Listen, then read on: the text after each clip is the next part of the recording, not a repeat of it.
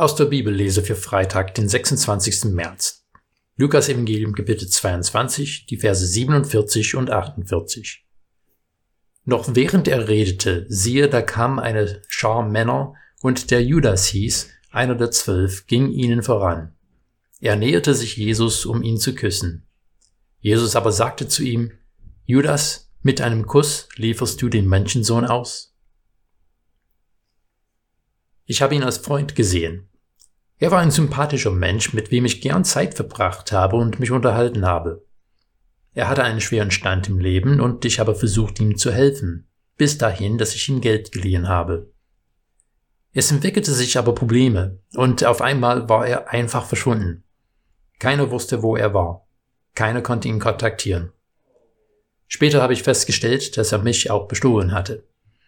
Die finanziellen Verluste sind nicht spurlos an mich vorübergegangen. Aber was mich am meisten enttäuscht hat, war das missbrauchte Vertrauen. Jesus hatte schon vorhergesagt, dass Judas ihn verraten würde. Aber ich glaube kaum, dass dieses Wissen es weniger schmerzhaft gemacht hat, als Judas an der Spitze der Meute auf Jesus zugekommen ist. Judas war immerhin von Anfang an einer seiner Jünger.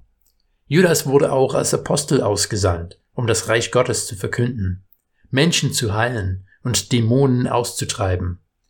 Und jetzt verrät er Jesus. Es gibt verschiedene Theorien, warum Judas Jesus verraten hat. Manche denken, dass er Jesus nur dazu bringen wollte, seine ganze Macht und Herrlichkeit zu offenbaren, das Reich Gottes in sichtbarer Form herbeizuführen. Aber wo findest du dich in dieser Geschichte wieder? Bist du wie Jesus von vertrauten Menschen enttäuscht, vielleicht sogar verraten oder betrogen? Bist du einer der Jünger, die empört sehen, was passiert und das Unrecht mit Gewalt verhindern wollen? Oder bist du vielleicht an der Stelle von Judas, dass du die Schnauze voll hast von dem, was läuft und eine Veränderung herbeiführen musst, koste was es wolle? Natürlich wird keiner von sich als ein Judas denken, aber seien wir ehrlich, Judas hat sein Handeln in dem Moment als gerechtfertigt angesehen, egal aus welcher Motivation er das getan hat. Egal wo du dich in dieser Geschichte wiederfindest, gibt es hier einiges zu lernen.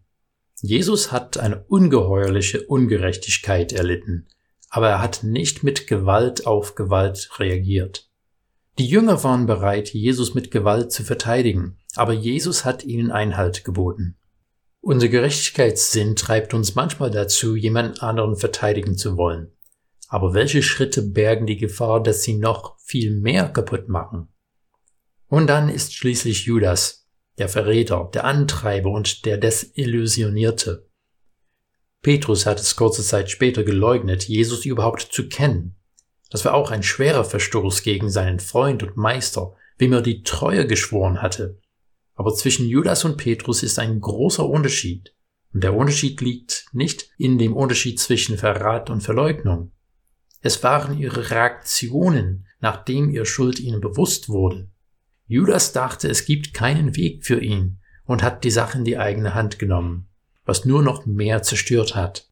Petrus war verwirrt und bestimmt auch verängstigt, aber er ist geblieben und hat Jesus unverhofft wiedergesehen. Wir wissen von den biblischen Berichten, dass Petrus weiterhin vieles nicht verstanden hat, was Gott tun wollte, aber er hat dennoch vertraut.